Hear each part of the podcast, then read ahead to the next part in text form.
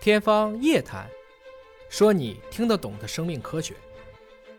生命的极限的，我们现在的证据，比如说微生物吧，这肯定嗯是、我们先说海底，就比如说万米深的海底，微生物是有的吧？有的，而且种类也很丰富。哦，那么多细胞生物呢，在万米这个层次上也很多吗？就我们肉眼可见这些动物是吧？啊动物吧通常比如理说解为的对对，其实跟我们一开始想的不一样。万米的嗯海底，你可能猛地一看，你发现这个种类相对来说比较的单一，啊是但是实际上那边有很多的，包括像钩虾是一个非常优势的物种。钩虾是可以在万米的。对，可以啊的。钩虾是一个非常丰富的物种，然后嗯像我们去年刚刚去这个克马德克海沟，然后做了科考，也是一个万米深的，是吧？万米多，嗯万米是第第四深的第第四四深深的的海沟，啊对，第四深的海沟然后我们在这个万米的海底就会看到，其实非常多，包括海葵，海葵包括这个特别特别小的这种钩虾，可能也就一两个厘米吧。不仔细看，它跟这个海底融为一体 的那种白色的是吧白对，灰白色的是就这样子就就小点点看起来。啊然后还有海参，这些都是在万米海底可以非常一千个大气压，海参还能在。是的，可以的。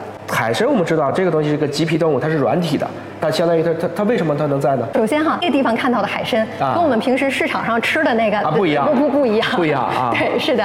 然后至但是于知道它是海参，对，这个已经有很多包括分子生物学的证据，然后能够证实它是海参这个门类的没有问题。非常有意思啊！就是生命总会找到出口。如果你没看到，你要光凭脑子想一千个大气压，那个东西怎么生活是吧？对。哎，这个有意思。呃，我们现在的这个科研人员很关注的一个点，就是到底为什么这些生物它能够在这么高的一个压力的条件下生存下来，对而且还是活跃的在这个，也就是说，这它个活肯定动能完成繁殖啊，它还要系带啊，它吃什么呀？现在这个人家一个软的，嗯，却能活着，这就太有意思了啊！现在关于他们所谓这个适应机制，是我们研究的一个热点的方向。它是产生了什么新的物质，或者它的结构跟我们现在陆地上啊或者是浅海看到的到底有哪些的差异，还是可以更加细微到它每一个蛋白，嗯，它的结构是不是发生了什么样的变化，或者有哪些新的我们。之前没有见过、不认识的蛋白或者是基因，这个都是现在我们在重点研究的几个方向。非常有趣。张老师，我还想请教一下啊，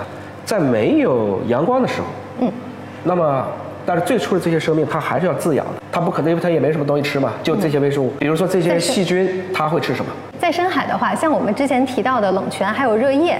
它更多的是一个就所谓化能滋养的化呃这能样滋养，对，相靠比这些于化我们学的物质光能滋养，是吧？对，通过化学它能用滋的养。化学对化能滋养的微生物支撑的这样的生态系统。但是我们现在在深渊，就尤其是这个万米的海沟的研究，发现其实这些地方还是以我们常见的这个异氧的这些微生物，它的来源可能就是比如说掉下来的经络是吧？像我们这样的异食精或者其他的，人类扔的垃圾也会下去是吗？都会有的啊，包括表面的这些靠光合作用合成的东西，它有一个沉降的过程。它虽然漫长，但是它始终会最终会有一部分不是那么呃容易消化的，会落到深渊的底部，然后可以让微生物去。塑料塑料现在他们搞得定吗？塑料现在的研究已经看到了，在这个万米的